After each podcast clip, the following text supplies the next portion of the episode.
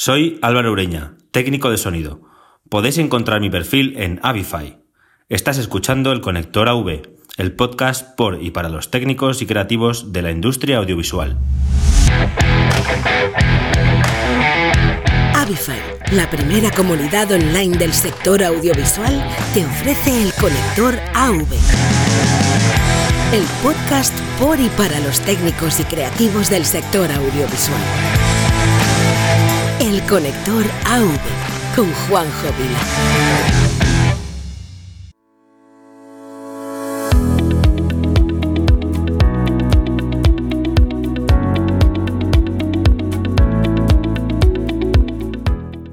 Hola y bienvenidos al episodio número 60.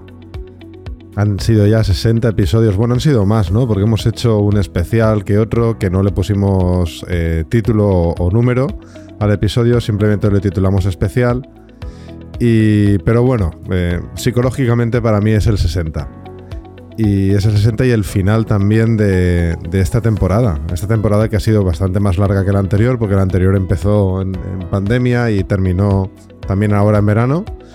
Y la otra empezó en septiembre y hasta ahora, ¿no? O sea, que ha sido un curso entero y, y bueno, han pasado muchas cosas. Pasado infinidad de cosas, no solo desde que empezó el conector, sino en esta propia segunda temporada. Yo me quedo con un montón de caras, un montón de voces que, a las que he conocido y que, como siempre digo, es lo mejor que, me ha dado este podcast. De las poquísimas cosas buenas que, me ha dado esta pandemia también, ha sido conocer a un montón de gente a través de estas entrevistas, porque cuando bueno, pues cuando tienes que entrevistar a alguien, empiezas a indagar un poquito en su vida profesional, empiezas a preocuparte por cómo, cómo se ha desenvuelto, con lo cual, pues, eh, sin querer ni verlo, acabas conociéndole mucho más que si simplemente hubierais hablado eh, en una conversación, ¿no? Eh, y bueno, eso ha hecho pues que, cuando conoces más a alguien, pues acabas creando una especie de vínculo. Y, eso es lo que mejor, lo que, lo que más me ha, me ha llenado de, hacer este trabajo, ¿no? También ha sido muy grato, ahora que ya podemos ir viéndonos más en persona todos, ver cómo mucha gente pues ha agradecido este trabajo y eso es de lo que mm, lo que más me gusta de todo esto, ¿no? Que, que, estáis ahí detrás, de, al otro lado del micrófono, que hay interés por, este tipo de, contenido y que, bueno, que, me animéis a, continuar, ¿no? Porque, bueno, todo esto, eh, siempre que el tiempo me dé, pues como me llena tanto, lo voy a continuar haciendo. El otro día uno de vosotros me decía que, que bueno, que me iba a quedar sin temas o sin gente. Y la contestación fue, pues anda que no hay, anda que no hay gente para saber de su trayectoria, anda que no hay cosas de las que hablar. Pues yo creo que queda mucho trayecto aún, que esto eh, es un paroncito de verano, pero que queda mucho por hacer y que la misión de este podcast siempre es dar visibilidad a todo el colectivo. Así que, bueno, pues esto no terminará hasta que no esté todo el colectivo entrevistado, que, eso creo que va a ser una tarea bastante imposible, pero bueno, haremos lo que podamos para llegar al número máximo de personas que, el tiempo nos dé, porque como sabéis, esto es un side project, es algo que, bueno, que no por lo que no nos pagan eh, y, que, que, hacemos pues eso, por, por amor al arte, pero, pero, pero a gusto, muy a gusto, la verdad. Me ha gustado porque llena mucho conocer tanta gente tan interesante.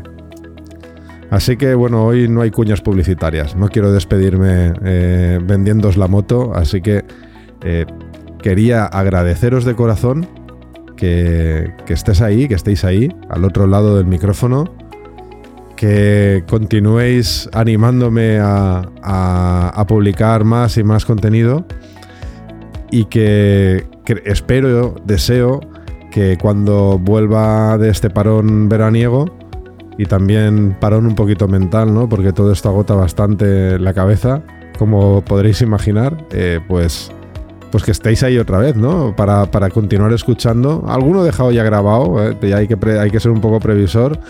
Y como siempre, el arrancar cuesta, pues ya dejamos alguno grabado que ya eh, tenemos preparado para el siguiente, para el siguiente arranque de temporada.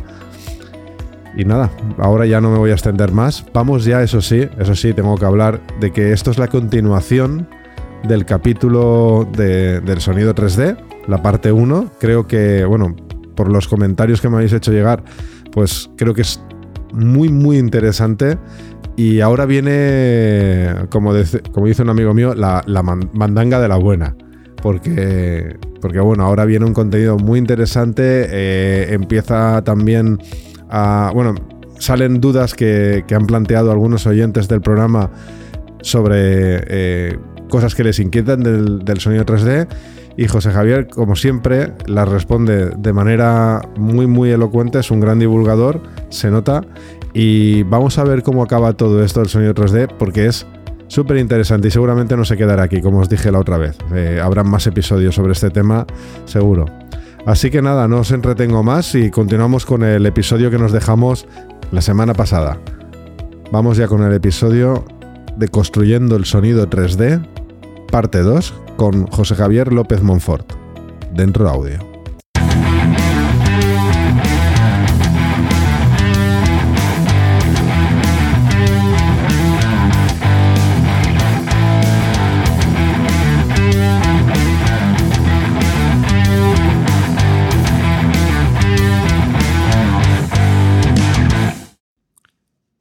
Eh, esto es muy importante, lo que todo lo que estamos hablando de la parte de auriculares, no vamos a. O sea, no estamos entrando aún en la, en la parte de fuentes puntuales, porque hay mucha gente que nos escucha que son técnicos de sonido de grabación. Y justamente hay una cosa que, que, has dicho al principio y a mí me ha generado esa alarma. Tú escuchas música en estéreo, en auriculares, que no estaba pensada para escucharse en auriculares porque estabas pensado para escucharse en dos altavoces de fuente puntual eh, separados de tus oídos, para que tú pudieras eh, eh, percibir en un oído lo que venía del altavoz del otro lado y viceversa. Esto a mí me genera, me, raya mucho si fuera, al menos viéndolo así desde el punto de vista de un, de un ingeniero de grabación, un ingeniero de estudio. No va a poder grabar de la misma, o sea, ¿cómo, cómo se plantea un ingeniero de estudio a dónde tiene que hacer la mezcla o cómo tiene que hacer la mezcla para escucharla en unos altavoces. No hay, no hay, ¿Es un callejón sin salida esto? No, vamos a ver. Empezamos ya a entrar en la complejidad. Bueno, hemos, hemos dejado un poquito lo que es el interface con el usuario, los auriculares y, y todo esto, y ahora nos vamos a la producción. Claro, tú quieres producir música y no tiene por qué oírse con auriculares. Se puede oír de muchas maneras. Se puede ir con altavoces, se puede oír de, mil, de miles de maneras. En el coche, que también son dos altavoces, pero están situados de manera diferente. Eso es. Entonces ya empezamos un poco en el formato de transmisión. El formato es lo que define el fichero que se almacena. En un CD hay un formato, en un MP3 hay un formato. Son formatos orientados al canal. En el 5.1 hay un formato, que son cinco canales separados que van a cinco altavoces. Ese es el formato que ha habido siempre, el formato orientado al canal. Es decir, el ingeniero de sonido mezcla para dos altavoces separados más menos 30 grados o mezcla para cinco altavoces en la configuración ISO del 5.1, donde tienes más menos 30 grados y los traseros a más menos 110. El formato orientado a canal ha sido el rey. Todos los ingenieros saben mezclar en formatos orientados a canal, porque ellos se ponen en su estudio de grabación y colocan esos altavoces en la misma supuesta posición donde lo va a escuchar el oyente. Bien, ahí viene el lío, porque luego aparece el 7.1 y hay más canales, no están en las mismas posiciones. Aparecen los formatos con elevación, ¿vale? Y hay quien eleva cuatro altavoces, hay quien eleva también el central, otros formatos no elevan el central, otros solo elevan los traseros, otros solo elevan los delanteros, y aparecen todas las combinaciones de L elementos tomados de, N, de M elementos tomados de NN como te dé la gana. Y cada empresa dice que el suyo es el mejor. Una dice, no, yo el 9.1, yo el 10.1, yo el 7.1. ¿Vale? Cada una va con su, historieta. Como si lo hubieran inventado ellos. No, los formatos orientados a canal es algo que no se puede ni patentar ni, ni, ni nada. Es algo trivial, por así decirlo. Tú colocas unos altavoces en unas posiciones que te parecen mejores para según qué escenarios, para una sala de cine, para una escucha en tu casa, y mezclas para esos formatos. Ahora viene el tema. Esos formatos eh, son muy, muy poco flexibles. Porque si mezclas para uno y luego quieres reproducir en otro, pues tienes que hacer unmixings o downmixings. Y los unmix o downmix, para cambiar el número de canales, pues normalmente degradan un poquito esa reproducción. Entonces aparece ya hace muchos años el concepto de audio orientado a objetos. Es decir, eso es un concepto. Eso no lo ha inventado ninguna marca. Es un concepto que inventan todos los ingenieros que llevan trabajando en sonido espacial en las universidades y empiezan a proponer, ¿vale? Formatos orientados al objeto. Es decir, ¿por qué almaceno los canales que van a los altavoces? ¿Por qué no almaceno el sonido de la fuente? Y digo dónde está en el espacio alrededor mío. Y que cada procesador haga su trabajo. Y que cada procesador de reproducción haga su trabajo en función del setup de reproducción.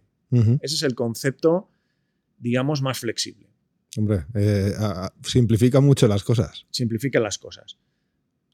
Al ingeniero de sonido le limita un poquito porque hay muchos que les gusta jugar con efectitos estéreo y cosas así, ¿no? Entonces, eso lo pierde. Hay mi plugin estéreo que me gustaba o mi plugin de no sé qué, de Chorus estéreo eso lo pierdes porque te tienes que acostumbrar a que la fuente es la fuente, ¿no? Pero bueno, hay técnicas para meterle la reverb, ¿vale? De alguna manera que luego se pueda reproducir bien. Es decir, la fuente directa más luego la reverb de una manera difusa, etc. Hay técnicas para hacer eso también. Y aparece, empiezan a aparecer plugins que hacen la reverb orientada, orientada a objetos. ¿Vale? Para que la reverb no venga solo de la posición que tú has dicho que está el objeto, ¿no? Un ingeniero de mezcla me entenderá. ¿no? Entonces, ese concepto es el más flexible. Pero claro, ¿y si tú estás grabando una orquesta en directo? ¿Dónde están las fuentes puntuales? ¿Qué hago? ¿Le conozco un micrófono a, cada, a la boquilla de cada instrumento? Aún así voy a tener cruces. Por, mucho que ponga el micro, el, si, si lo pongo a este clarinete, el de al lado se me va a colar un poquito. Y no puedo poner 80 micrófonos en una orquesta, parece una locura, ¿no? Entonces, claro, cuando entramos en esas cosas decimos, hostia, es que ahí el formato orientado a objetos no me cuadra. Me cuadra en mi producción de cine, donde tengo unos personajes, tengo unas explosiones y tengo unos instrumentos, una banda sonora. Entonces, bueno, aparecen los formatos mixtos. Bueno, vamos a dejar hacer un formato mixto, ¿no? Que es ciertas fuentes orientadas a objetos y luego dejo una orientada a canales, ¿no? Vale. Pues bien, eso también estaba propuesto. Entonces, Dolby dice, ay, voy a hacer el Dolby Atmos, digo que el Dolby Atmos es esto, una mezcla de sonido orientado a canales y orientado a objetos. ¿Vale? Y normaliza el Dolby Atmos. Dolby Atmos no es ningún invento, es un formato de fichero que se guarda, ¿vale? Y se reproduce en la sala de cine y luego una serie de certificaciones de cómo colocar los altavoces en la sala de cine. Pues bueno, dos filas en el techo, toda la vuelta a la sala y, ya está, hay un procesador que lo procesa en tiempo real. ¿Vale? Es uno, un posible formato orientado a objetos y orientado a canales. Pero entra en juego otro sistema más. En los años 70 se propuso hacer un sistema orientado al campo acústico. Es decir, grabar el campo acústico real para grabaciones en directo poner en un sitio un micrófono que me capture el campo acústico tal como es en ese punto. Entonces, la primera propuesta que apareció la hizo un señor llamado Michael Gerson, que luego murió y tal. Se mitificó un poco y propuso un sistema que le llamó Ambisonic. El Ambisonic lo que hace es descomponer el campo acústico en un punto en cuatro canales. Un canal omnidireccional y tres canales en cada dirección del espacio. ¿Vale? Entonces, se supone que tú pones un micrófono de esos en un punto y grabas un sonido direccional. Esto ya estaba inventado con dos micrófonos coincidentes, dos cardioides coincidentes, se ha usado toda la vida, ¿vale? Es el formato que se llama XY, donde pones un cardioide encima del otro, uno apunta a la derecha y otro a la izquierda, y grabas en estéreo coincidente. ¿vale? Es un estéreo donde no hay diferencia de tiempos solo de intensidades, porque como un cardioide apunta a la izquierda y otro a la derecha y los dos están en el mismo sitio, permiten capturar un sonido estéreo sin diferencia de tiempo, solo de intensidades. Y esto es muy apreciado eh, en estudios en televisión porque cuando se pasa a mono no hay efectos de, de filtrado en peine. Si tú separas dos micrófonos, al mezclarlos, si un sonido viene a la derecha, pues ciertas frecuencias atenúan, otras amplifican, ¿no? Entonces, es muy compatible con el mono, ¿no? Entonces se ha usado bastante el, par de micrófonos coincidentes. Esto es lo mismo, ¿eh? O sea, parece que son cosas nuevas, pero está todo inventado ya. Lo único que en vez de poner dos, pones cuatro. Una pregunta, porque al decirlo así, y es una pregunta muy chorra, o sea que perdón por la ignorancia, pero ¿y por qué no se, y por qué se ponen coincidentes y no se ponen a una distancia más o menos de las dos orejas de, un humano. Sí, esto se hace y es lo que se llama ORTF. Es la configuración ORTF, que es como el par coincidente, pero en vez de ponerlos juntos, los separas más o menos la distancia interoral. Vale. ¿Vale? Pero esa ya no es compatible mono. Es decir, cuando la mezclas a mono, ah, vale. tienes un poquito de confiltering, ¿no? De filtrado en peine un poquito de coloración. Sí, porque nuestro cerebro lo que hace es ponerlos en fase también. Eso también es curioso. Eso es. Entonces, eh, lo que era la tecnología de micrófonos coincidentes de toda la vida, en vez de poner dos, se ponen cuatro. Mirando a las caras o a los vértices, da igual, de un tetraedro. ¿no? La típica pirámide de tres, base triangular y tres caras. ¿no? Es el primer eh, poliedro regular más, pequeño que existe, es el tetraedro. Luego es el cubo, ¿no? ¿Os acordáis? ¿no? Tetraedro, cubo, e octaedro, dodecaedro e icosaedro. Ya no hay más ni menos, solo hay esos. ¿eh? Una cosa curiosa de las matemáticas. Esos son los podrielos regulares que nos permiten distribuir, digamos, micrófonos totalmente equiespaciados. Es decir, eh, todas las caras que forman son iguales y todos los ángulos y todo eso. ¿no? Entonces, pues este señor cogió cuatro y capturó esos cuatro micrófonos cardioides y los almacenó. Vale, si los almacenas tal cual, le llamas formato A de Ambisoni, que es los cuatro canales de los cuatro cardioides apuntado a las cuatro direcciones del espacio, en 3D, en tetraedro. Luego está el formato B, que es el formato que se llama ya Ambisonic, donde se convierten a un formato especial, que es como si tuvieras un Omni en el centro y tres figuras en 8 apuntando a las tres direcciones del espacio. Pero claro, tres micrófonos figura en 8 y un Omni metidos en el mismo punto no caben, ¿no? Entonces lo que se hace es que se ponen cuatro, cuatro cardioides apuntando en las cuatro direcciones y luego con unas operaciones matemáticas matriciales y algún pequeño retoque de filtrado se consigue eso que se llama en matemáticas armónicos esféricos. Aquí ya, aquí ya no sigo porque se nos iría la pinza. se nos iría la pinza con matemáticas que no vale la pena, ¿no? En general, por hacerlo fácil, imagínate que esa señal de 4 te aporta información de, dónde vienen los sonidos, ¿no? O sea, tienes los que vienen de una dirección, de otra, de otra, ¿vale? No tienes mucha resolución, porque un microcardioide abre mucho, pero sí te da una cierta, lo que se llama resolución. Puedes decir, mira, más o menos viene entre 10 y 30 grados, por ahí la oigo más o menos, ¿no? No tienes una gran precisión. Pero es más, más que suficiente para una sensación de espacialidad, ¿no? Y hay muchas grabaciones Ambisoni por ahí que se pueden oír. Luego, veremos cómo se oyen, ¿no? Cómo, oír eso, ¿no? Entonces, si quieres más resolución, lo que haces es poner más micrófonos. Imagínate que en vez de poner cardioides, pones, en vez de cuatro cardioides, pones ocho hipercardioides, que son todavía más estrechitos, en las caras de un octaedro. Ocho. Eh, por el cubo no se pasa, porque de 4 a 6 no hay mucha diferencia. Entonces se salta a 8. Y aparece el micrófono Ambisoni de segundo orden, ¿no? Que con ocho micrófonos normalmente, teoría sería nueve matemáticamente, pero bueno, con ocho sale más o menos bien. En las caras de un octaedro, que es pues como dos pirámides de base cuadrada juntadas, ¿eh? con ocho triángulos regulares, los pones en las ocho caras y tienes ocho micrófonos apuntando a ocho direcciones. Ese te da un poquito más de resolución, ¿verdad? Ese te da ya más resolución. Ese se llaman bisoni de segundo orden.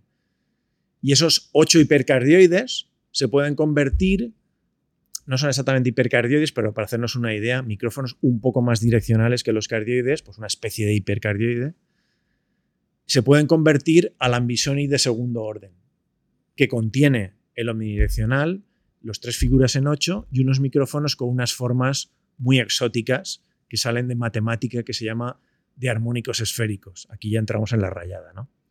Bien, es una manera de, codificarlo, ¿no? Pero vendría a ser como que tienes eh, ocho micrófonos muy direccionales apuntando a diferentes direcciones del espacio.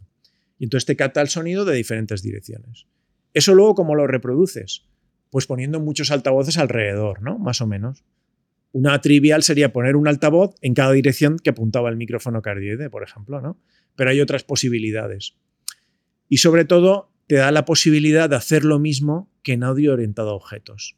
Es decir, tú envías la señal Ambisonic, que es una señal de cuatro canales si es de primer orden, de, ocho, de nueve canales si es de segundo orden y así sucesivamente, la envías y esos canales no son canales que van a altavoces, van a un procesador, igual que el audio orientado a objetos, pero la matemática que emplea es un poquito distinta. Mientras que en audio orientado a objetos emplea lo que es el panning 3D, que lo normalizó un catedrático, amigo mío de la Universidad de, Helsinki, ahora se llama Universidad de Alto, lo que era la Universidad de Tecnología de Helsinki, se llama Ville Pulki, este muy amigo mío.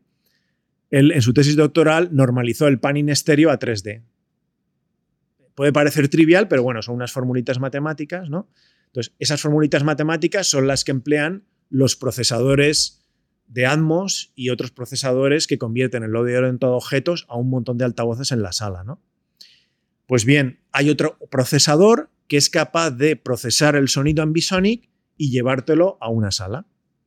Entonces es tan flexible como el audio orientado a objetos, pero te permite hacer grabaciones en directo, conectando un micrófono ambisonic en un punto que tú creas de la orquesta. ¿Lo pillas? más o menos, casi, bueno, no sé si alguien ha explotado la cabeza ya, pero más ah, o menos. Ya se ha explotado, pues aún queda, ¿eh? aún hay más complicación del tema, sí, sí. Entonces, esto es lo que se llama audio orientado al campo acústico. Entonces, tenemos tres, tres audios. Formas de codificar el audio para enviarlo. No de reproducirlo, reproducirlo es otro rollo. ¿Cómo codificarlo? El ingeniero de sonido que está en el estudio. Podemos codificarlo en canales, como toda la vida, 5.1, 7.1, incluso estéreo, audio, orientado al canal del altavoz. Audio orientado a objetos. El, orientado al canal lleva de apellido el canal. Este es el left, este es el right, este es el center, este es el back surround, este es el left surround, el right surround, el upper left, el upper right, el central up, hay unas normas ¿no? que la ITU te las dice cómo llamar a cada canal. Esos son los apellidos que lleva el, audio orientado a canales. El audio orientado a objetos lleva la metainformación que te dice, este canal, por ejemplo la flautita, está conectado, está situado a 20 grados a la derecha y 30 grados hacia arriba. Lleva una metainformación que es su posición en el espacio. ¿Qué metainformación lleva el sonido orientado al campo acústico. Pues dice, esto es un ambisonic de primer orden o es un ambisonic de segundo orden. Y se guarda en canales, ¿vale? Con un nombre. Pues si es de primer orden, lleva eh, W, es el Omni, X, Y y Z. Son cuatro. Si pasamos a segundo orden, pues lleva otras letras. Continúa eh, R, S, T, no sé qué, ¿vale? Unas letras por ahí están las normas. Entonces, esos tres se pueden mezclar todos. Es decir, tú puedes hacer una... Ahora sí que me ha explotado la cabeza. Te ha explotado, ¿verdad? Ahora sí. Pues el MPEG ha normalizado un sistema de fichero que se llama... Instituto Fraunhofer, no. El MPEG es un organismo, es un grupo de trabajo de la ITU. Es una norma internacional. Entonces, hay un MPEG que se llama MPEG H3D.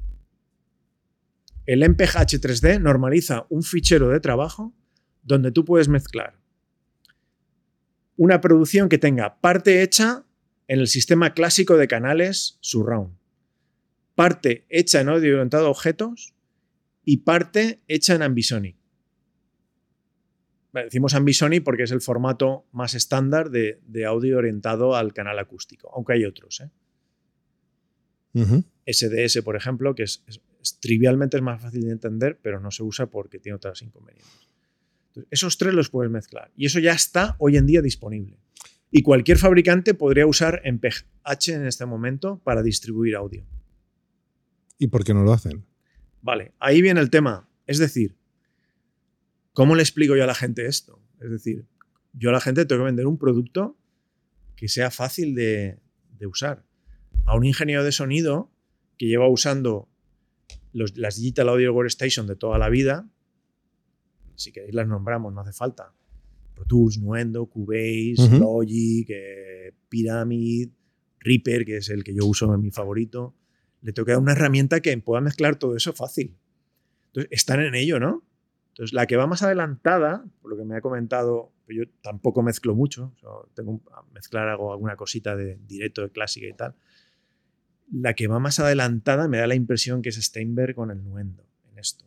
Pero todas están ahí, ¿eh? ojo, no quiero echar ninguna para atrás, pero creo que esa es la que va más adelantada en plugins que faciliten el desarrollo a la gente que mezcla. Y claro, no es fácil, porque fíjate que el show cuando te lo explican es fuerte. Entonces, explícale a alguien que toda la vida ya mezclando en estéreo, ahora hace poco ha aprendido a 5.1 y es muy bueno en ello, ¿eh? es un crack.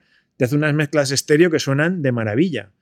Luego aprendió a hacer mezclas 5.1 y ya le ha cogido el tranquillo y te hace mezclas chulas. Ahora explícale a un tío de 50 años o de 55 que lleva mezclando toda su vida, que ahora mezcla en audio orientado a objetos o que comprenda qué es el Ambisonic y empieza a mezclar en eso y se meta un montón de multipistas ahí que no le van a caber, ¿vale? La gente es reacia. Los que producen son reacios porque tienen que reaprender. Todo ese oído, esa facilidad que tenían para hacer sus mezclillas, para coger el puntito al plugin este, al otro, de repente se lo cambian. Claro, no, no. Ahí no hay mucha flexibilidad. No es, una no es una cuestión más de limitación del público masivo, sino en la parte de producción. Claro, la parte de producción, eh, tú que conoces el mundo del audio, es, tiene como se dice, la tendencia a mantener el movimiento, ¿eh? la inercia, tienen una inercia de que yo voy por aquí y yo voy por aquí y ahora no me cambies porque yo soy el number one en esto y ahora no me digas lo que tengo que hacer. Sí, justamente el motivo de este podcast fue ese, ¿no? Que, que, empecé a indagar, empecé a preguntar a mucha gente y me di cuenta que había mucha confusión con el audio 3D y por eso estamos hoy aquí, para, para aclarar muchas cosas que creo, además, como el tema no es nada sencillo, pues creo que toda esta parte de, hora y pico ya que llevamos explicando los, los, los inicios o, por qué ocurre todo esto y hasta dónde estamos llegando, pues creo que son muy necesarios y seguro que va a responder a muchas dudas. A mí una de las cosas que más me tranquiliza, por las que, yo no sabía, es que eh, ahora se está dejando, por lo, que, por lo que he entendido bien, si he entendido bien, toda la parte en toda la parte del trabajo es en el procesado, en cada, en cada fuente de reproducción. Es decir, hay una, una serie de datos que van a llegar Mm, parte de ellos es el propio audio y parte de ellos es eh, la generación de, las posiciones de espacio orientados al objeto, orientados al canal, orientados a, la captación de ese audio, pero al final esa información le dirá al reproductor, yo tengo este formato o yo estoy hecho así y el reproductor dirá, vale, y como mis auriculares o mi sistema de sonido es este, la mejor experiencia para el reproducirlo en mi sistema es procesándolo de esta manera. Eso es. ¿Vale? Ahí el tema es, lo que tenemos que estandarizar es un fichero de, guardar la información, que permita todas las posibilidades, para que un creador, ¿vale? El que crea la música o el que crea el videojuego, porque eso también vale para videojuegos, tenga toda la flexibilidad del mundo y pueda usar en cada momento el que le sea más fácil de utilizar en función del material que está haciendo. No es lo mismo un directo que una producción de estudio con 20.000 plugins y sintetizadores. ¿Vale? Y luego está la parte de reproducción. Es decir, esto se puede oír en mi home cinema, en una sala de cine, con auriculares, con altavoces, en el coche. Yo puedo tener en mi casa 5.1 y tú puedes tener 9.1. Yo puedo tener unos auriculares con tracking y tú no. Entonces, esos formatos, cuando están almacenados así, todos se pueden trasladar a todos los sistemas. Existen métodos matemáticos para convertir eso a, binaural con auriculares, para convertirlo a cualquier posición de altavoces que tengas en tu casa o que haya en una sala de cine. Eso está solucionado. O sea, la ingeniería de sonido ha empleado todo lo que son las técnicas de procesado digital de la señal, en la matemática avanzada, la trigonometría, el control de directividad de altavoces cuando es necesario, para que se pueda reproducir. Entonces, ahora lo que estamos viendo es la lucha por el formato. Es decir, por un lado está la ITU y el grupo MPEG con ese sistema. Eso está liderado, digamos, por Europa, porque está el Instituto Fraunhofer, que desde siempre ha apostado por el sonido 3D. Han invertido muchísimo dinero, han lanzado muchas líneas de trabajo y luego hay muchos grupos de investigación, entre ellos el nuestro aquí en, la Politécnica de Valencia, pero hay otros muchos en, Europa, laboratorios muy buenos que han trabajado mucho y, todo eso ha, colaborado. Pero por otro lado tenemos a la industria del cine y, del audio, que es y del, y del videojuego. Y del videojuego. Entonces tenemos Dolby con su sistema Atmos. Atmos es un básicamente es el formato de fichero, pero te lo venden como un todo. Te dicen el Atmos para las barras de sonido, el Atmos para el cine. En realidad, cada cosa es una cosa ya conocida. Lo que le dan es una marca para que el público entienda que eso es bueno. Entonces, lo que te quieren vender es que eso es bueno. Y, igual lo consiguen y es verdad. Es decir, te, te venden un ecosistema alrededor de Atmos donde tú dices, si es Atmos es bueno. Igual que decíamos, si esta sala es Dolby es buena. Sí, y al final que una barra sea Atmos seguramente es porque Atmos... Porque ha pagado la licencia a la empresa. Y el chipset, entiendo. O porque eh, tiene que llevar algún tipo de procesado o no. sí, sí, sí, sí, sí, sí, pero los procesados son conocidos, es decir... Vale. o sea que eh, uno se lo puede construir. Claro, claro. O sea, cualquier empresa hoy en día está capacitada para convertir, cualquier empresa que tenga cierta tecnología, para convertir esos formatos multi-estándar los puede convertir a cualquiera, porque todo está publicado y todo es conocido. No hay ningún secreto en sonido 3D. Es lo bueno, no existe ningún secreto. No existe. Todo está súper publicado porque los grupos de investigación lo publican todo. No se guardan prácticamente nada porque no tienen capacidad de explotarlo generalmente. Hay alguna patente por ahí, pero Igual que hay una patente, hay estando el Instituto Fraunhofer por ahí en medio, alguna patente habrá. Sí, ellos tienen algunas. Ellos tienen patentes, obviamente, porque también tienen unos retornos de. Hombre, claro, tienen que vivir de algo, ¿no? De toda la pasta que se gastan, evidentemente. Pero prácticamente todo está eh, publicado y se puede utilizar. Entonces, ahí es la estrategia y lo que inviertan las empresas. El mayor competidor yo creo en este momento es Samsung, el que lo tiene más fácil. Bueno, es el que se tendrá que poner las pilas porque es el gran competidor de Apple. Se tendrá que poner las pilas. Porque si no. ¿Y Sony? Sony. Sony he perdido mucho. En auriculares está a tope, ¿eh? Después de Apple, yo creo que es quien más auriculares está vendiendo de gamas medias, de la gente que aprecia lo que es a nivel de consumo, ¿eh? hablo. No estoy hablando de, de, auriculares profesionales, pero a nivel de consumo yo creo que está ahí ahí. Ya, pero tú es que no puedes vender solo el auricular. Pues Por eso yo, veo una alianza. ahí tienes, tienes que, porque el sonido 3D depende de un montón de cosas. Mira, depende del dispositivo, del software que pongas, del sistema de tracking que tengas. Hay que integrar tantas cosas que esto lo han visto muy bien. Eh, Apple y, Dolby han dicho nos juntamos, tú tienes los móviles digamos, más chic. Yo tengo el, nombre de Dolby, cogemos esto del Atmos, ¿vale? Que por lo menos tienen integrado el audio orientado a objeto y el audio orientado a canales, sí, sí. ¿vale? Tú tienes el tracking, que Apple lo hace muy bien, y ya está ahí con un tracking orientado a objetos y canales. No tengo constancia que hayan metido el, el, el Ambisonic, pero bueno, si quieren lo meten, ¿eh? porque ellos controlan el estándar en cualquier momento. Ah, vale, que ahora, ahora mismo el estándar de Atmos, que tiene el estándar o, el formato de archivo de, Atmos. De el que salió para cine no lo llevaba contemplado. Otra cosa es que ahora lo metan en un momento dado, porque amplían la norma y Sí, porque amplían la norma. Y no sería complicado. Pero el MPH es la alternativa más. Es mucho más potente. No dependiente de una empresa, claro, es, es más abierta, porque es un estándar, ¿no? Entonces, un estándar es más abierto. A mí personalmente me gusta más trabajar con un estándar que no con algo que ni siquiera lo publican y que hay que pagar una licencia, ¿no?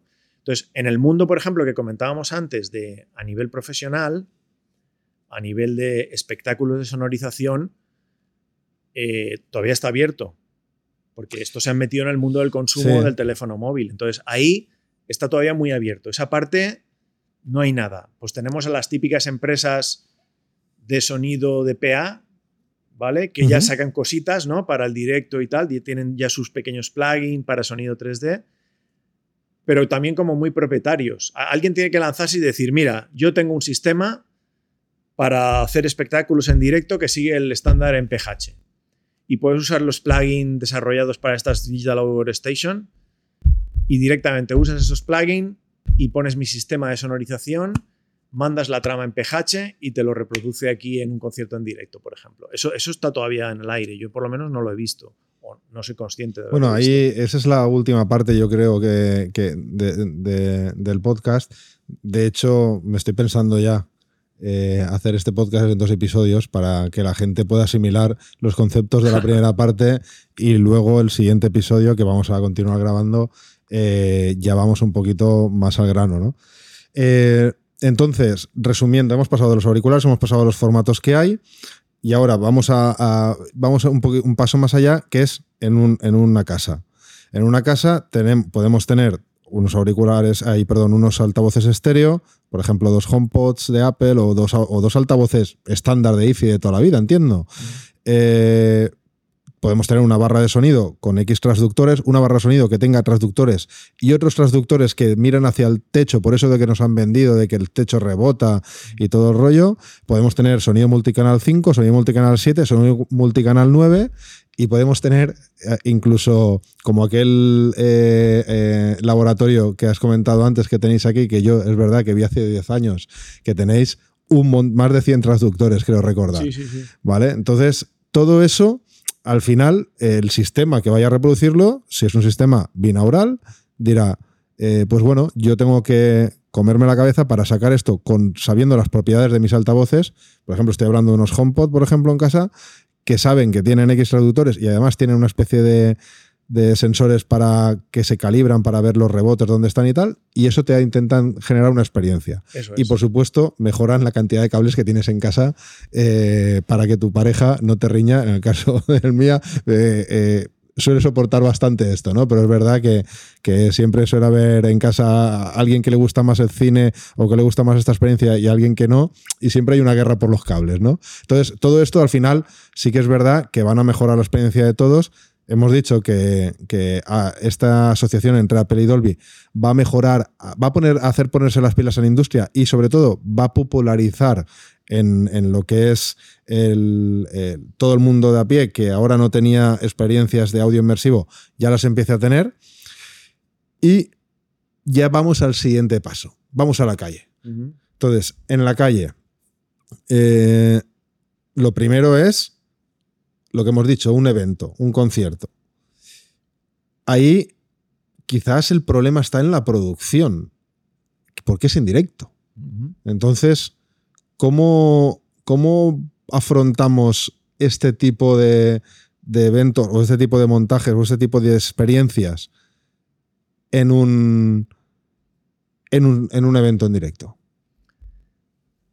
Vamos a ver. Eh, en un evento en directo, la gente normalmente lo que va es a, pasarlo bien, ¿no? Y a ver a su grupo favorito y, sentir la, experiencia de los que tiene alrededor, la gente saltando, eh, potencia de sonido, claro, quiere oírlo bien fuerte y tal, quiere audiovisual. Entonces, si te planteas algo de sonido 3D es para dar un poquito más, ¿no? Es un poco diferente a la realidad virtual en un videojuego donde quieres precisión, quieres que el malo se oiga desde esa posición, ¿no?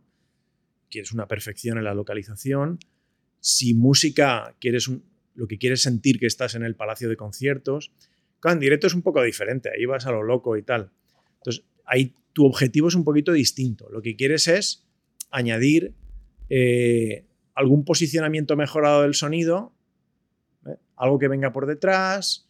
Entonces, tienes que hacer sobre todo una interface para el equipo de producción muy buena. No sé si eso lo ha intentado alguien, pero en ese momento aparece el concepto de, la persona que va a tener que realizar los movimientos de sonido. Lo que vas a hacer es mover fuentes de sonido, hacer efectos especiales, ¿no? Igual que hacer los de las luces, vas a hacer efectos especiales con el sonido. Entonces, tu objetivo ahí va a ser hacer una interface donde el técnico de sonido ya no sea solo un técnico de calidad del sonido, sea un técnico de interactividad del sonido. Es un poco lo, que yo lo veo, ¿no? Vale, pero vamos, vamos a un evento en directo antes de meternos en el más, para mí, más fastidiado de todos, que sería el, concierto. Sí. Un musical.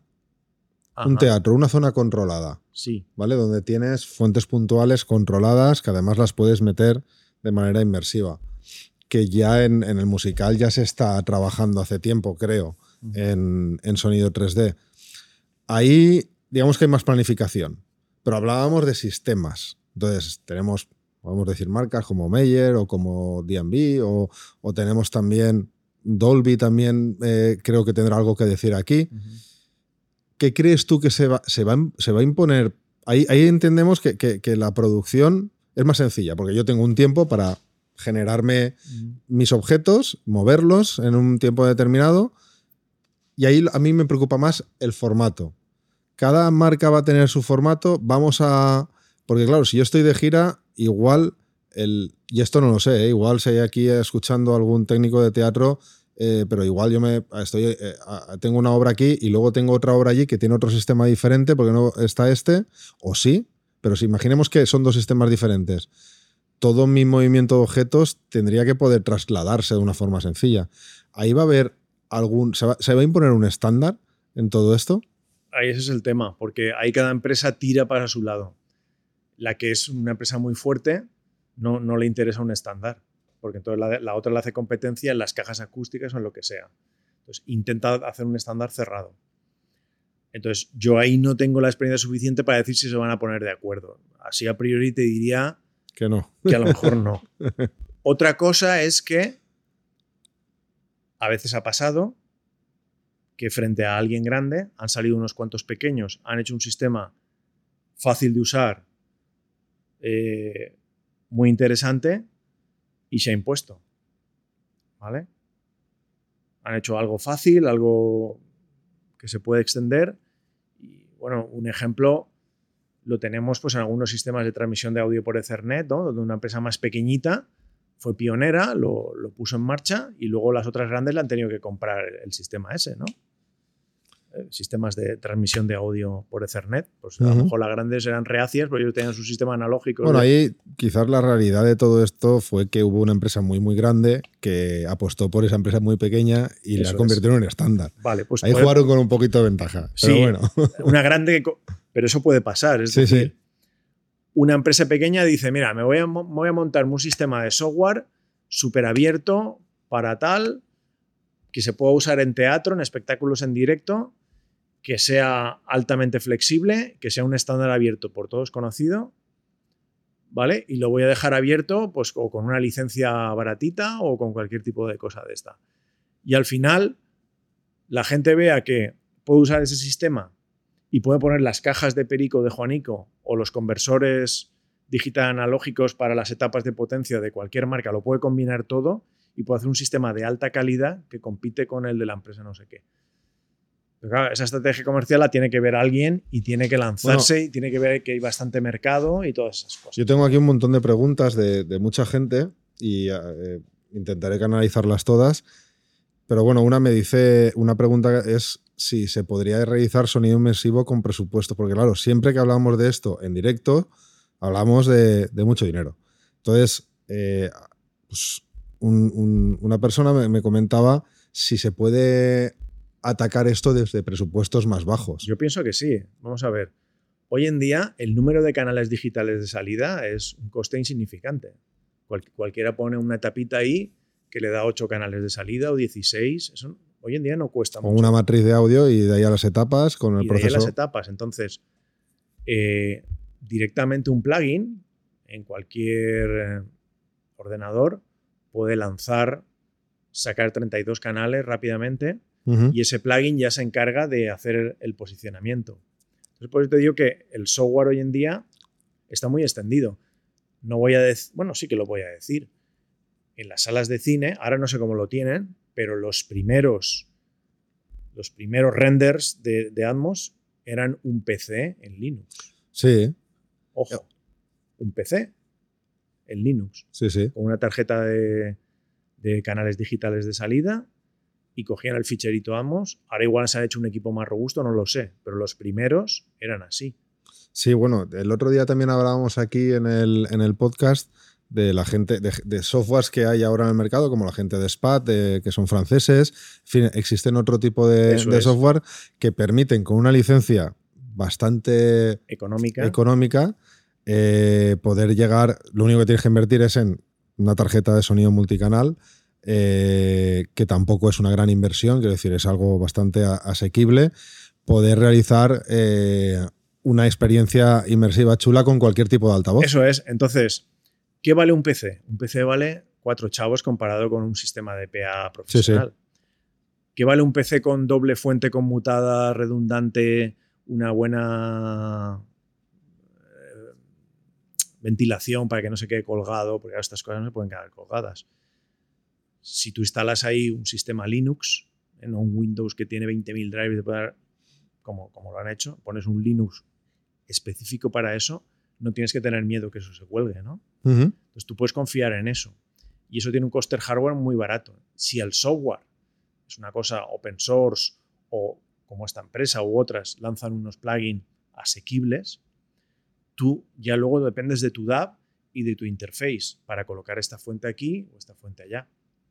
Y con un sistema táctil tú la puedes mover de un sitio a otro y te puedes hacer una producción semiautomatizada, automatizada en directo o como quieras. Y después ese ordenador se encarga de hacer el render con tu sistema de altavoces que has calibrado previamente, ¿no? Según la sala, pues tendrás que recaliblarlo. Y, y se puede llegar a crear eso. Claro, las empresas te ofrecen su sistema. Claro, su sistema es suyo entonces, en un rider, en una movida de estas, pues tendrías que ir solo a su sistema. Mientras que los otros serían sistemas abiertos. Ahí ya, yo no sé predecir, pero puede pasar de todo, ¿no? Pero bueno, eh, imaginemos en una pequeña, una, empresa de alquiler pequeña que quiera vender a sus clientes, que puede ofrecerles sonido inmersivo, es una gran alternativa. Y me parece que, que sí, que seguramente los riders puedan paralizar muchas de estas iniciativas pero sí que es verdad que le va a dar posibilidad a empresas de, alquiler pequeño con la suficiente formación, porque eso creo que, hay que incidir que aquí hará falta, eh, después de ver toda la complejidad, pues hará falta tener cierta formación eh, en este campo y, va a permitir eso, un, presupuestos pues, más ajustados. En cuanto a... Hay alguna otra pregunta que también he recogido eh, sobre sobre el, tema de las... imaginemos en un, en, un, recinto cerrado, luego ya vamos a la complejidad del aire libre. Por ejemplo, ¿cómo se puede escalar eh, un sistema hacia arriba o hacia abajo en el caso de llevar la producción a diferentes sitios? Es decir, imaginemos que estamos de gira y, tenemos venues más pequeñas y venues más grandes. Entonces, ¿cómo puede...? O sea, ¿el sistema es fácilmente escalable? Eh, eh, ¿Se arregla todo con más puntos más fuentes puntuales y tú, el interfaz sigue siendo el mismo, solo que le conectas más fuentes puntuales. Eso es. Ah, eso es un poco la, gracia de los sistemas orientados a objetos.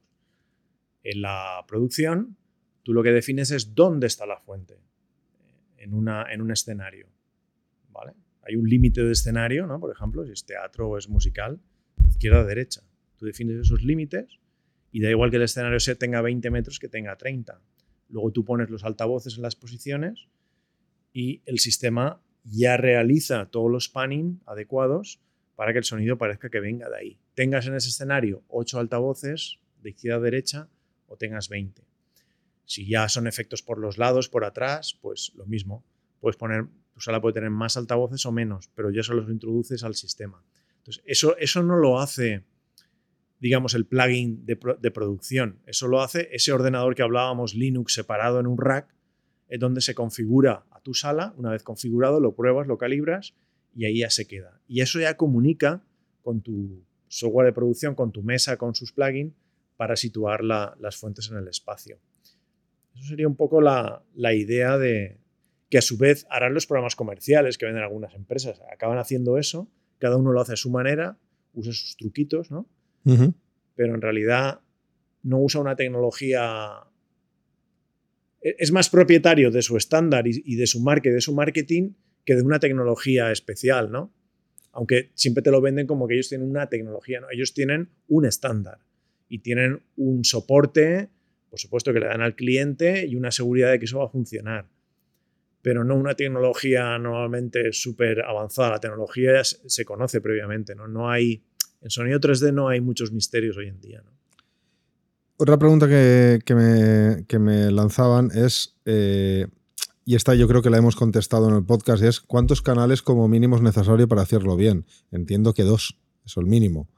Pero bueno, no sé si tú recomiendas algún mínimo número de canales de salida para tener una experiencia después de todo lo que habéis visto en el laboratorio. Vamos a ver, la pregunta no es precisa.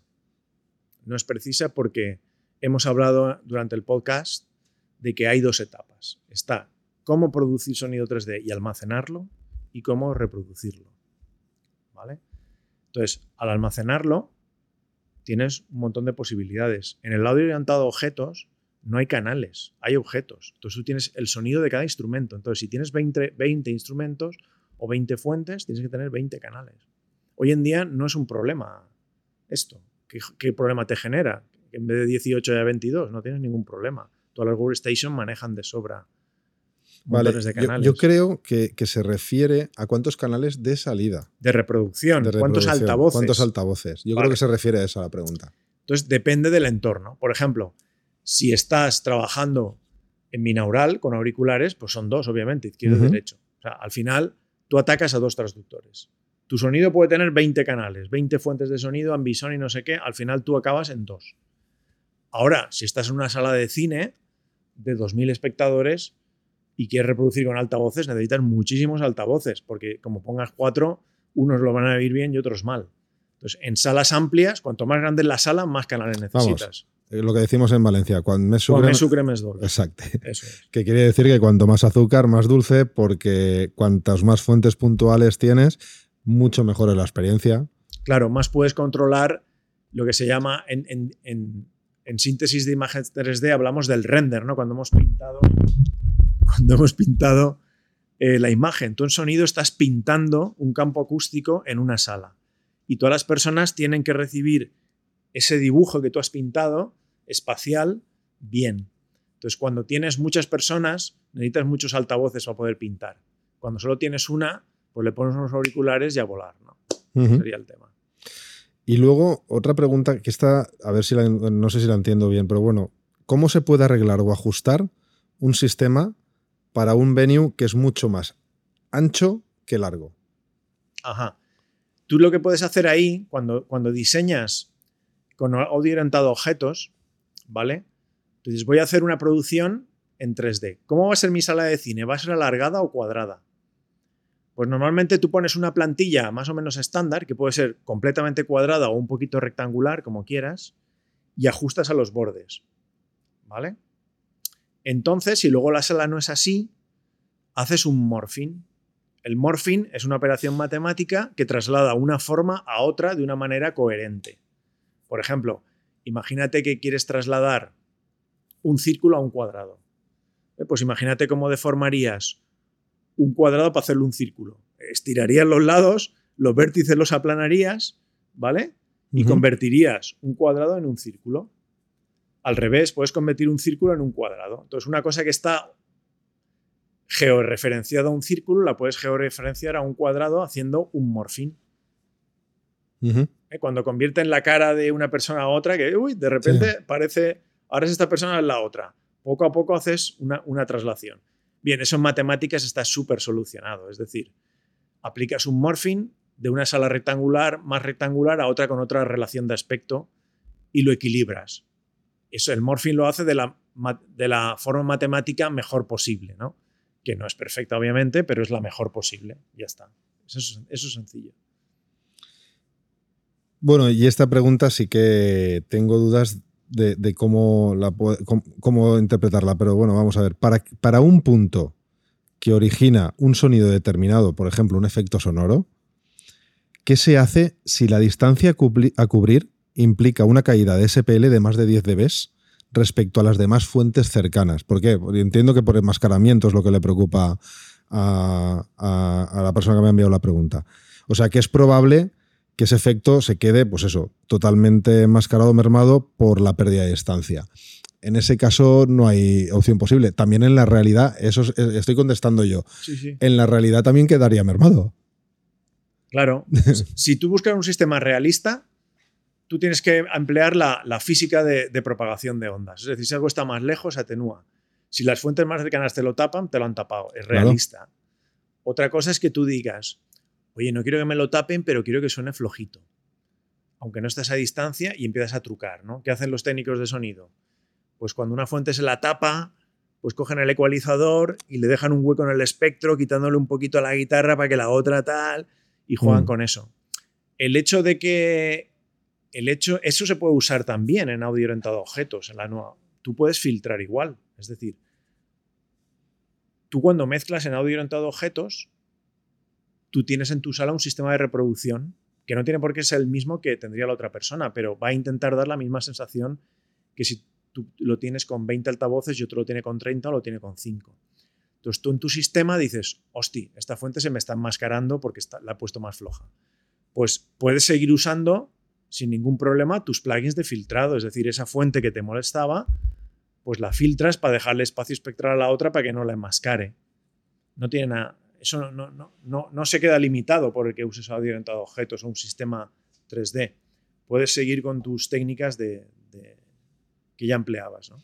Y cuando vosotros hacéis, o, no es las pruebas de laboratorio, o cuando estáis simulando algo, ¿cómo calculáis el área de público? Es decir, ¿hay un área de público que calcular o realmente como el sistema es 3D, da igual donde se sitúe, que siempre va a tener la experiencia de donde esté posicionado? No sé si me explico. Sí, sí, te entiendo perfectamente. Mira, eh, si tú quieres que cualquier persona en la sala lo oiga perfecto, tienes que irte a un sistema tipo Wavefield Synthesis, que tú lo viste aquí. La Wavefield Synthesis consigue que todos los que estén en la sala se cubran de manera perfecta. Es más, el que está en una posición lo oye diferente al que está en la otra, porque está más cerca de la fuente. Imagínate que yo coloco una fuente eh, que está dos metros fuera de la sala, de la pared, ¿no? ¿Vale? O está detrás de la pantalla tres metros. En Wavefield Synthesis, el que está más cerca oye esa fuente más cerca que el que está más lejos. Es hiperrealista. Pero eso generalmente no, no, se emplea. Tú lo que quieres es que más o menos todos oigan más o menos bien. ¿no? Entonces, efectivamente, en una sala rectangular, no todos lo oyen de manera perfecta. Pero poniendo muchos altavoces, lo que hablábamos antes de cuanto más azúcar, más dulce, cuanto más altavoces pones, mejor consigues redistribuir el campo acústico y mejor lo oyen todos los de la sala. Pero siempre en una sala, los que están en una orilla lo van a oír peor, es así. No, físicamente no se puede solucionar. Y háblanos un poco del Wavefield Synthesis. A ver, es complicado explicarlo, ¿no? Pero es, es otro principio de estos matemáticos sofisticado que dice que se puede crear un campo exactamente igual que el que habría en un sitio en todos los puntos. Generalmente hemos hablado de que hay muchas formas de codificar, ¿no? Orientado a objetos, tal cual. Pero de todos ellos, al reproducirlos con altavoces, nunca es perfecto. En el centro, sobre todo, se oye muy bien, pero cuando te vas hacia un lado, pierdes un poquito. Sobre todo si no tienes muchos altavoces. Entonces, la Wavefield Synthesis es una manera de reproducir cualquiera de estos tres sistemas. Puedes reproducir Ambisoni, puedes reproducir audio orientado a objetos o orientado a canales. Cualquiera de ellos es compatible después. Entonces, la Wavefield Synthesis sería un sistema de reproducción, ¿vale? No de codificación, de codificación. O sea, usáis el formato, eh, los formatos que existen. Sí. Normalmente empleamos el orientado a objetos porque es el que más... Se, asemeja a lo que queréis hacer. Sí, el que más explota la, la Wavefield Synthesis, pero, pero se puede usar Ambisonic o incluso 5.1 con un Wavefield Synthesis con un Wi-Fi síntesis el 5.1 suena mucho mejor porque leamos cinco ondas planas como si vinieran del infinito. Es decir, no localizas nunca el altavoz. Tú en un 5.1 te sientas y dices, mira, aquí está el izquierdo, aquí está el derecho, el trasero y el tal. Cuando te abstraes, pues ya no lo notas mucho, pero en cuanto te fijas un poco, tú notas dónde están los cinco altavoces. Es muy difícil dejar de notarlos. Incluso en un estéreo IFI eh, debe ser perfecto, súper bien calibrado, con una cortina delante para que digas, oye, está tan bien calibrado que no noto dónde están. Eso muy pocas veces ocurre en un estéreo. ¿vale? Pero en Wi-Fi Synthesis esto no ocurre porque los altavoces están muy pegados y no se envía señal por un altavoz. Lo que se crean son frentes de onda esféricos provenientes de la señal de la fuente. Es lo que se llama principio de Huygens. ¿no? Si alguno se acuerda de, del instituto, ¿no? dice que un frente de onda se puede componer con un montón de ondas pequeñitas. al final también es como, como funcionan los line arrays, ¿eh? ¿no? que son muchas fuentes puntuales. Bueno, no, quiero decir lo que es un frente de onda, bueno, en este caso sería cilíndrico, pero... El line array sería una versión muy simplificada exacto, exacto. de un wavefield síntesis, no donde intentas producir una fuente de onda eh, cilíndrica, ¿vale?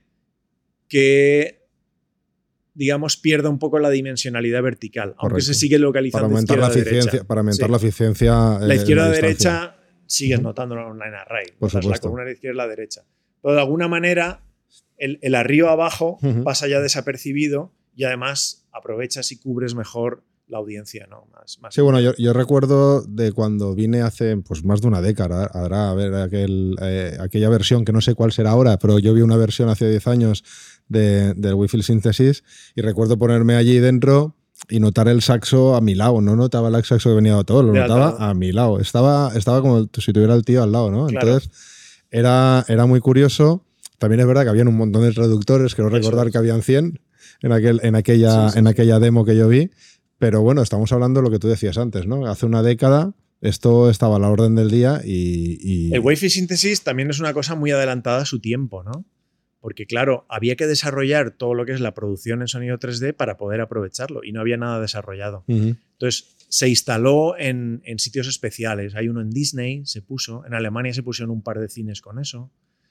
Eh, y como tiene tan, tanto coste, porque tiene tantos canales, se ha puesto en sitios donde se queda una, una espectacularidad brutal de sonido 3D.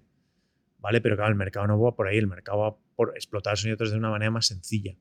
Entonces, ahora con la bueno, con el renacimiento del sonido 3D, probablemente se instalará un poco más. Pero claro, toda esa tecnología de reproducción está ya desarrollada. También es verdad que ahora no pica tanto cuando los presupuestos en vídeos son tan bestiales, ¿no? Entonces, igual, eh, ahora que le han dado más importancia al audio, digo, bueno, si por un cuarto de lo que nos cuesta el vídeo podemos montar todo esto, porque es, es, así, o sea, el cuarto de lo que te cuesta la pantalla de LED puedes montarte más de 100 transductores sin ningún problema. Exacto, sí, sí. Eh, a ver si, si eso, si eso consigue que, que, el, audio, que, bueno, que, haya más inversión en audio 3D, que es algo que a todo el mundo nos interesa, más traductores. Bueno, y, ahora ya para finalizar, ya nos vamos al sonido directo, que es lo que también mucha gente eh, seguramente se estará preguntando. Hemos hablado, nos has hablado al principio de cuando hemos dado alguna pinceladita, eh, pues eso, no al principio, a mitad del podcast, que eh, mm, habría quizás que la aplicación más visible quizás sea con efectos especiales en el sonido directo, ¿vale? Porque claro, también es la capacidad que tú tienes en tiempo real de reaccionar ante todo aquello, ¿no? Entonces, ¿cómo, eh, cómo crees, eh, bueno, ¿has vivido ya alguna experiencia de directo de sonido 3D? Pues la verdad, en conciertos en directo no. No. han, habido, han habido muy pocas, muy contadas, que, que yo sepa, que tenga conocimiento de ellas. Tengo que decir que Mm, todos los comentarios que he oído, porque yo no he vivido ninguna, no son del todo satisfactorios que uno quisiera esperar. Y por eso, según tú, eh, imaginándote al sonido directo, hacia dónde podemos, o sea, ¿realmente vamos a conseguir un efecto wow? ¿O, eso lo vamos a tener en un teatro, en un cine, en un auricular, pero no lo va a conseguir el sonido directo? Pues yo creo que vas bien encaminado. Yo pienso que en sitios más controlados, instalaciones fijas, eso se puede trabajar mucho más. Ten en cuenta que cuando se monta un concierto se va a contrarreloj, se montar un montón de, cosas. Claro, si tienes que montar encima muchos más altavoces, eso incrementa mucho el coste, ¿no? Entonces se hará, ¿eh? Se hará seguro porque ahora con la pandemia se ha hecho todo un poquito para atrás, pero yo recuerdo ya conciertos de 200 euros la entrada y cosas así, ¿no? No, ahora han vuelto, pero ahora es por el límite de aforo, más, que por, más que por, la inversión. Si la gente está dispuesta a pagar una cantidad elevada, entonces sí que se puede hacer una instalación de ese, de ese estilo, ¿no? Me imagino que acabarán saliendo racks de altavoces, todos ya preconectados, para no perder mucho tiempo, y yo qué sé, así se me viene a la memoria, pues el típico pasillo ese que entra en el público y el cantante camina y se mete en la audiencia o algo así. Entonces que el sonido venga hacia adelante, ¿no? Como si estuviera adelante, ¿no? Eh, y veo movimiento, o sea, veo movimientos, que, el cantante se mueva, ¿no? Esa es una de las que yo pensaba, sí. Y que parece que venga de la cercanía del cantante al público. Entonces empezar a conectar altavoces camuflados en distintos sitios que permitan sacar el sonido de la voz fuera de la orquesta y hacer ese tipo de efecto que puede ser wow, ¿no? O sea, de repente el cantante viene hacia mí y hostia, que, lo tengo encima, ¿no? Pero ahí hay un gran reto para los técnicos de sonido, para, o los diseñadores de sonido en este caso, para conseguir eso en directo en un entorno. Estamos hablando de procesadores de, de, array, pero no de line array sencillitos. No, no, hablamos de procesador en array complejo para poder focalizar sonidos si vienen de otro punto o instalar altavoces en otros puntos. Claro, porque ahí, por la latencia, porque estamos hablando de, directo, no nos sirve ese ordenador con Linux que hablabas antes. Eh, depende, ¿eh? ya se han conseguido latencias muy, muy buenas con ordenadores. Ya eso del driver ese que me metía mucha latencia ha pasado un poquito a la historia. Y ya estamos hablando de latencias bastante bajas que pueden hacer esas cosas. Pero si no, siempre están los DSPs y las FPGAs que lo pueden hacer eh, todo lo rápido que quieras. Sí, sí, sí. lo malo de las FPGAs es que hay que programarlas. Pero bueno. Y no hay gente. y no hay gente. Y no hay gente que programe. Falta muchísimo especialista. quien, esté por ahí escuchando y empezando. especialista en esos temas, ¿no? Porque son temas muy complejos, que hay muy poquita información, hay mucho, poca gente que te puede enseñar. Entonces es complejo, sí, sí. Pues no sé si me queda. No sé si me queda alguna pregunta más. Eh, tampoco sé si tú quieres añadir algo más que se, que se te haya quedado en el tintero y, quieras comentar pues antes. Mira, hay una cosa que no hemos comentado, porque como hemos ido un poquito lo que nos surgía, que ha quedado bien, no pienso yo, pero eh, se nos ha olvidado cuando hablábamos de que para mejorar el sonido 3D había que eh, ecualizar muy bien los auriculares y todo esto que hablábamos y tal. Lo que está haciéndose ahora es además personalizarlo para tu oreja. ¿Vale? Es cierto que se, puede hacer uno más o menos estándar, que se oiga bien por todo el mundo, pero si tú consigues hacer una fotografía de tu oreja y modificar el sonido, ese filtrado que hablábamos de ecualizar el auricular, podemos ecualizar tu oreja, porque tu oreja no percibe igual los sonidos que la mía. La tuya es un poquito más grande, un poquito más ancha, o tiene los pliegues un poquito más profundos. O, filtra diferente, claro. filtra diferente. Entonces, aquí en, el, en nuestros laboratorios de la Universidad Politécnica tenemos una sala para medir eso. Ponemos a una persona, le introducimos dos micrófonos miniatura en los oídos, lanzamos sonido desde distintas direcciones del espacio y lo grabamos. Y vemos cómo se filtra en tu oreja particular. Y podemos crear un fichero un ficherito y ese fichero se llama fichero sofa, acordaos de este nombre, porque como el sofá de casa. Como el sofá de casa, ¿vale? Sofa, S-O-F-A. Ese fichero es tu huella dactilar de tu oreja y tu cabeza, también influye. Tu cabeza, la forma de tu cabeza y de tu oreja. Hablo de la oreja, pero también la forma de tu cabeza influye, ¿no? La separación entre tus oídos pues es ligeramente diferente.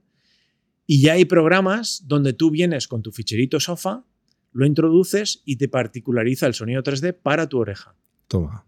Entonces, claro, medir la oreja de alguien en un laboratorio, pues no es una tarea fácil y no hay muchos laboratorios donde se pueda hacer. Lo que ya están saliendo son aplicaciones que en vez de medirlo, tomas una fotografía de tu cabeza en 3D y son capaces de extrapolar por métodos numéricos, por redes neuronales profundas, inteligencia artificial, entrenamiento, cuál será el filtrado de tu oreja a partir de la forma de tu oreja. No midiéndola en el laboratorio con un micrófono, que es lo más preciso, sino extrapolándola. Obviamente eso no es perfecto. Pero sí que es posible conseguir una un poquito mejor que la estándar. Tú pones un, sistema de sonido 3D con auriculares, ¿vale? Ecualizas tu auricular, metes la marca de tu auricular, pero además, si metes la foto de tu oreja, aún va un poquito mejor, ¿no? Entonces, eso ya lo vamos a ver. De hecho, la PlayStation última ya te permite seleccionar, creo que entre cuatro o cinco tipos de oreja. ¿Vale? No sé si con fotografía, creo que no, sino un poco por prueba y error. Por, por, morfología, ¿no? Sí. Por tipos de morfología. Exacto. Dices esta, esta o esta. Y las pruebas y dices, mira, la que mejor me va es esta. Es un poco un principio, pero ya es algo, ¿no? Pero la idea no es que puedas elegir entre cuatro, sino que te claven la tuya, te diga, mira, la tuya es esta. Y entonces ya eso de adelante a atrás, cuando ecualices el auricular con la marca y modelo del auricular, cuando le metas tracking, que muevas la cabeza y se mueva el sonido, y cuando ecualices tu oreja, con esas tres cosas, el sonido 3D con auriculares va a pegar un salto fuerte. ¿no? Bueno, esto ya es, eh, ya es una demostración total de que el audio está en, otra vez protagonista, porque si hasta el mundo del videojuego ya se está preocupando mucho de, esto, es que al final la experiencia inmersiva sin, sin el audio no existe. Y, bueno, el tema del MP3 ya creo que poco a poco, lo siento por Fraunhofer y sus patentes, bueno, la MP3 creo que venció, ¿no? Ya venció, ya venció. Pero, pero, creo que ya la cosa, ya, MP3 eh, is dead es cada vez algo más patente, de que el audio sin pérdida viene para quedarse esto nos daría para hacer otro programa. Sí, ¿eh? sí. Lo del audio sin pérdida. Bueno, pues lo hacemos, ¿eh? Hoy no, porque ya, ya nos van a cerrar el Politécnico, que estamos grabando en directo. Ya que aprovechamos, como mira, como son gratuitos, si fueran de pago no, no lo haría, pero tengo dos cursos gratuitos en la plataforma EDX, que es una plataforma como Coursera, no es Coursera. Sí, sí. Que esta EDX es del MIT y de Stanford, creo, MIT. Es una plataforma totalmente gratuita, ¿vale? Puedes hacer el curso gratis. Creo que te si te dan un diplomita, no sé, hay que pagar algo, pero bueno, no es necesario. ¿eh? Entonces, en EDX tengo un curso de audio 3D, más para gente con una base un poquito de matemática, ¿no? Algún ingeniero que le interese, o aunque no seas ingeniero, si tienes un poquito de idea de matemáticas, de ángulos y tal, se llama eh, Sonido 3D. Lo buscáis en, en. En, lo, pondremos, en la comunidad. en edx.org.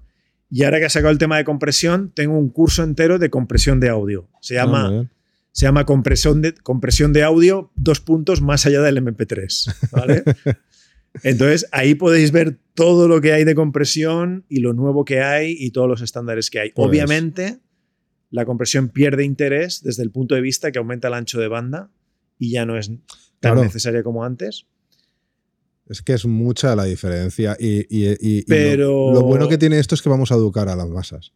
El MP3 a 192 no lo distingue prácticamente nadie. ¿eh? Bueno, ya, pero la mayoría, la mayoría no transmite a 192. no, no, claro, hay tasas más bajas, recompresiones y cosas así, pero eso es un mundo, ¿eh? Otro día podemos hacer un programa de eso. Sí, sí, no. Yo, además, yo creo que ese programa estará, estará muy chulo porque a todo ingeniero de sonido, todo técnico de sonido, le va a interesar mucho tendrá mucho que decir porque en esto, esto es como eh, todo el mundo tenemos algo que Y del audio de alta resolución que me dices. Bueno, el 96, el 192. Ahí también hay mucha tela que ahí hay mucha tela que cortar. Así que, bueno, pues mira, me quedo, recojo el guante y no será la primera vez que te visita aquí en el Politécnico, que además me encanta venir porque es donde he pasado yo muchos, muchos años pencando con los codos, pero bueno, es otra forma de venir y disfrutar, la verdad, de, de lo que hemos aprendido hoy, que hemos aprendido bueno, yo, a mí la, cabeza me ha explotado un par de veces, pero, pero la verdad es que me ha aclarado muchas cosas y ahora entiendo y voy a poder disfrutar, o voy a poder saber al menos por qué escucho las, las grabaciones en sonido espacial de una manera u otra, eh, de, con, de, una forma que antes no sabía y seguro que, no, que me va a ayudar a, a, disfrutarlo mucho más. Y espero que a todos los que estén oyendo este programa, eh, pues les ayude también a comprender qué es lo que pasa en todo esto, qué es lo que viene y cómo, cómo nos tenemos que poner todos las pilas para que cuando esto venga eh, para quedarse, pues tenga, estemos todos lo suficientemente preparados. ¿Tú crees que las grabaciones en estéreo se, se van a terminar? Yo creo que no, ¿eh? No se van a terminar porque no, hablo de un, no hablo de un corto plazo, pero hablo igual de un plazo de 10 años. Mira, me pones un compromiso de, adivino, pero yo te diría que van a coexistir. Porque si tú abres una estación de trabajo de audio, el, proyecto por defecto es estéreo. Eso es verdad. Eso es verdad. Y todo el mundo tiene dos oídos. Y, y, todo el mundo piensa que, bueno, pues dos oídos, ¿no? Entonces, para muchas cosas es más que suficiente. ¿Que irá poco a poco? Sí, irá poco a poco. ¿eh? se irán poniendo en todos objetos, etcétera, etcétera. Pero tú, la realidad hoy en día es que tú entras a un estudio y los técnicos están todos preparados para producir en estéreo. Y muy poquitos se preocupan por lo otro. Lo digo porque aparte, estoy, soy el, el, vicepresidente de la Audio Engine Society, la, AES. La, AES española. Entonces tengo bastante contacto con técnicos y hacemos bastantes eh, conferencias relacionadas con la AES y tal. Y ves la preocupación y todo el mundo sigue preocupado por cosas en, en la mezcla que dices, bueno, no están al día. O sea, falta todavía mucha cultura de decirles, bueno, que todo no es el plugin que simula la cinta. Plugins que simulan la cinta, plugins no lineales, que simulan la cinta magnetofónica. Pues bueno, en alguna cosa puedes Sí, bueno, no, por no decir lo cotizados que están eh, los pocos estudios de grabación analógicos, puramente analógicos que hay en el mundo. Claro, que hay muy pocos. Todavía hay por ahí eso de que lo analógico es mejor y tal, y gente que te mata por ello y que, y que es capaz de no es que suene mejor, sino que hay, yo creo que hay quizás algo de nostalgia por sonidos de aquella época, ¿no? O por el rango dinámico que se ha perdido con los MP3. Sí, pero mira, yo llevo un reloj, ¿vale? De aguja. dices, ¿por qué no llevas un smartwatch? Porque me gusta ver las agujas. Este, este es de pila, ¿no? Pero hay gente que lleva relojes mecánicos. Sí, sí. Eh, que, automáticos. Automáticos, que los dejas dos días en la mesilla de noche y, se, paran. y valen una fortuna. ¿Por qué llevan eso? ¿Porque es mejor? No, por nostalgia. Entonces, cuando tú lo dices que yo me gusta usar una mesa analógica por nostalgia, a mí me parece estupendo. Pero claro, que no te quieran vender la moto de que esa mesa analógica se oye mejor. O que el LP se oye mejor. Oiga, por favor, vamos a ver. Cualquiera que tenga unos mínimos conocimientos te, te, lo puede demostrar que no. Que a ti te gusta sacar el disco, limpiar el polvito y ponerlo en la aguja, o, más bien, más bien será porque el equipo que tiene de reproducción digital, con perdón, es una mierda. Y entonces el equipo analógico tiene todo el rango dinámico y le parece que se, se, ve mejor. Eso no es así. ¿No? No, ¿ves? Eh, también cualquier equipo digital hoy en día, vale, hablamos, no hablamos de un, MP3, un MP3 chino de... cualquier equipo hoy en día digital tiene un conversor, el más barato, el conversor digital, analógico digital más barato hoy en día, tiene una calidad. Pero ¿y la fuente? ¿Eh? ¿Y la fuente? Imaginemos que no es un CD. ¿Y la fuente de audio eh, que es un MP3 rastrero eh, súper comprimido? O quizás como alguna. haya alguna. Mira, ¿sabes? Sí. ¿Sabes cuál es el porcentaje. Yo, yo doy tratamiento digital de audio. Nos estamos saliendo del tema, pero bueno, así damos pie para otro programa. Sí, sí. Yo doy eh, tratamiento digital de audio y el último tema es compresión de audio, obviamente, y damos, hacemos prácticas de laboratorio. Y una práctica es ver el nivel de detección con un test ciego del MP3 y de otros códecs. Bien, uso señales de estas difíciles de comprimir, no uso una música cualquiera, uso las castañuelas, que es una señal estándar que se usa en compresión porque es muy difícil de comprimir, pero tiene señal impulsiva. ¿no? Uso otras también muy estándar. ¿Tú sabes qué porcentaje? Uso unos auriculares buenos y una tarjeta de sonido semiprofesional que da una calidad bastante buena. Y unos auriculares de rango medio que reproducen los agudos muy bien. No, no les doy unos Sennheiser de 300 pavos porque aquí no tenemos tanto presupuesto, porque tenemos un montón de alumnos. Pero son unos auriculares muy buenos. Mejores que los que usa la gente en su casa. Muy buenos. ¿Tú sabes el porcentaje de alumnos que distinguen el 128 kilobits por segundo? Pues prácticamente nadie. No llega ni al 5%. No llega ni al 5% con señales específicas. Vale. En un entorno controlado. Imagínate por auriculares por la calle. Vale, pero eh, bueno, muchos, seguramente mucha gente de la que nos oiga habrá, habrá, habrá visto esta charla, pero hay una charla, no sé si la daba, no sé si fue Pepe Ferrero, Magú de Meyer, no sé, eh, hay una charla que, vi una vez, que, casi todo el mundo la, ha podido asistir a alguna de estas, en la que te pone, eh, te pone una canción de Metallica con su grabación original, una grabación creo que es en el 90, una grabación en el 2000 y una grabación en el 2010. Y la señal, tú ves la escuchas y además te muestra la forma de onda y la señal cada vez está más comprimida. ¿Para qué? Para que suene más alto, ¿no? y, cada vez más comprimida. Y claro, cuando te las pone una al lado de la otra, eh, ya no entramos en, el si es una grabación en MP3, bueno, perdón, si es una grabación, no, todas son WAP, ¿no? Pero es una grabación eh, digital o analógica o grabada en digital o analógico, no. Simplemente la industria se había cargado, entre, al menos a mí me lo parece, que la propia industria, los propios, los propios estudios que, que, reeditan los discos de Metallica, se habían cargado la canción con, el, con el, simple objetivo de que sonara más fuerte, porque las radios, eso explicaba en la charla, las radios cada vez exigían o, te, daban, te, imponían que, que tu LP sonara más fuerte.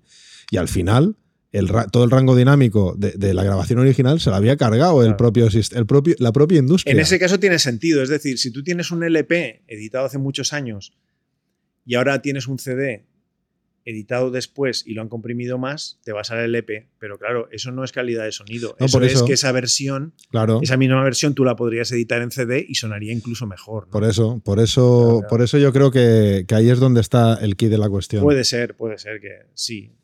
Bueno, pues ya nos hemos ido, ya nos hemos ido totalmente del, Pero bueno, yo creo que ha quedado súper interesante. Además, salen dos episodios, que genial para acabar este verano. Creo que, como estoy seguro, yo, yo el primero, que más de uno se lo va a tener que escuchar dos veces para volver a entenderlo bien.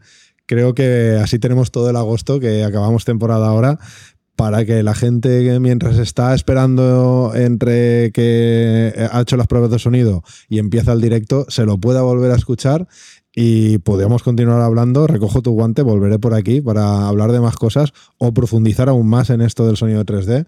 Eh, y, nada, muchísimas gracias, José, por, por, por por dedicarnos este tiempo y, por, y por explicarnos, darnos esta pedazo masterclass, que creo que a muchos le va a remover un poquito la cabeza y va a tener ganas de más. Muy bien, pues nada, muchas gracias también a ti por interesarte en estos temas y venir por aquí a hablar conmigo. Y ya sabes que a mí me encanta contar lo que hacemos, ¿no? Porque aquí los científicos que hacemos, pues hacemos muchas matemáticas, muchos experimentos y de vez en cuando pues nos gusta contar lo que sabemos, sobre todo si luego se puede aplicar en la industria o todo esto. La transferencia de tecnología, que es muy difícil, pero bueno, nos gusta hacerla y nos gusta que, se conozcan estos temas. Pues nada, hay muchas cosas de las que hablar. Inteligencia artificial, compresión, un montón. Así que eh, nos veremos en, en, próximos episodios. Un abrazo.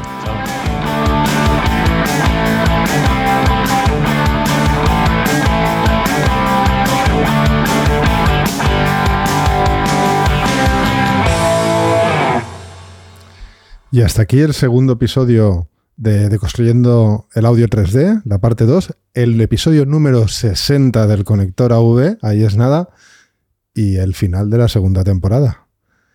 Espero que hayas disfrutado y espero que hayas aprendido mucho con estos dos episodios.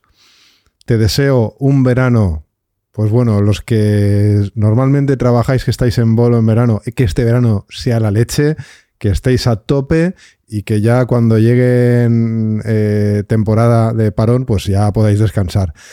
Y los que cojáis vacaciones, pues que las cojáis con toda la fuerza posible para desconectar de este año, con perdón de mierda, que hemos tenido y que esperamos que después de vacaciones que esta quinta ola sea una, una simple, que sea simplemente transitoria y, que realmente cuando volvamos, pues todo esto ya esté más controlado, con todo el mundo vacunado, que los eventos se están demostrando día a día que no son el problema, que al revés es una solución al, a, los problemas que podamos tener anímicos, ¿no? Que necesitamos para nuestra fuerza mental estar, eh, disfrutar de, de eventos culturales. Y a todos los que también os dedicáis al sector corporativo, pues eh, como veis han habido ferias totalmente seguras, nos hemos sentido seguros, la gente que hemos expuesto no nos arrepentimos ni mucho menos, eh, vamos a continuar apostando por las ferias, ahí está FIAL en breve donde vamos a estar todos y vamos a poder vernos otra vez. Y nada, ya te dejo descansar o trabajar, según, según sea tu caso, eh, y nos vemos en la tercera temporada. Hasta luego.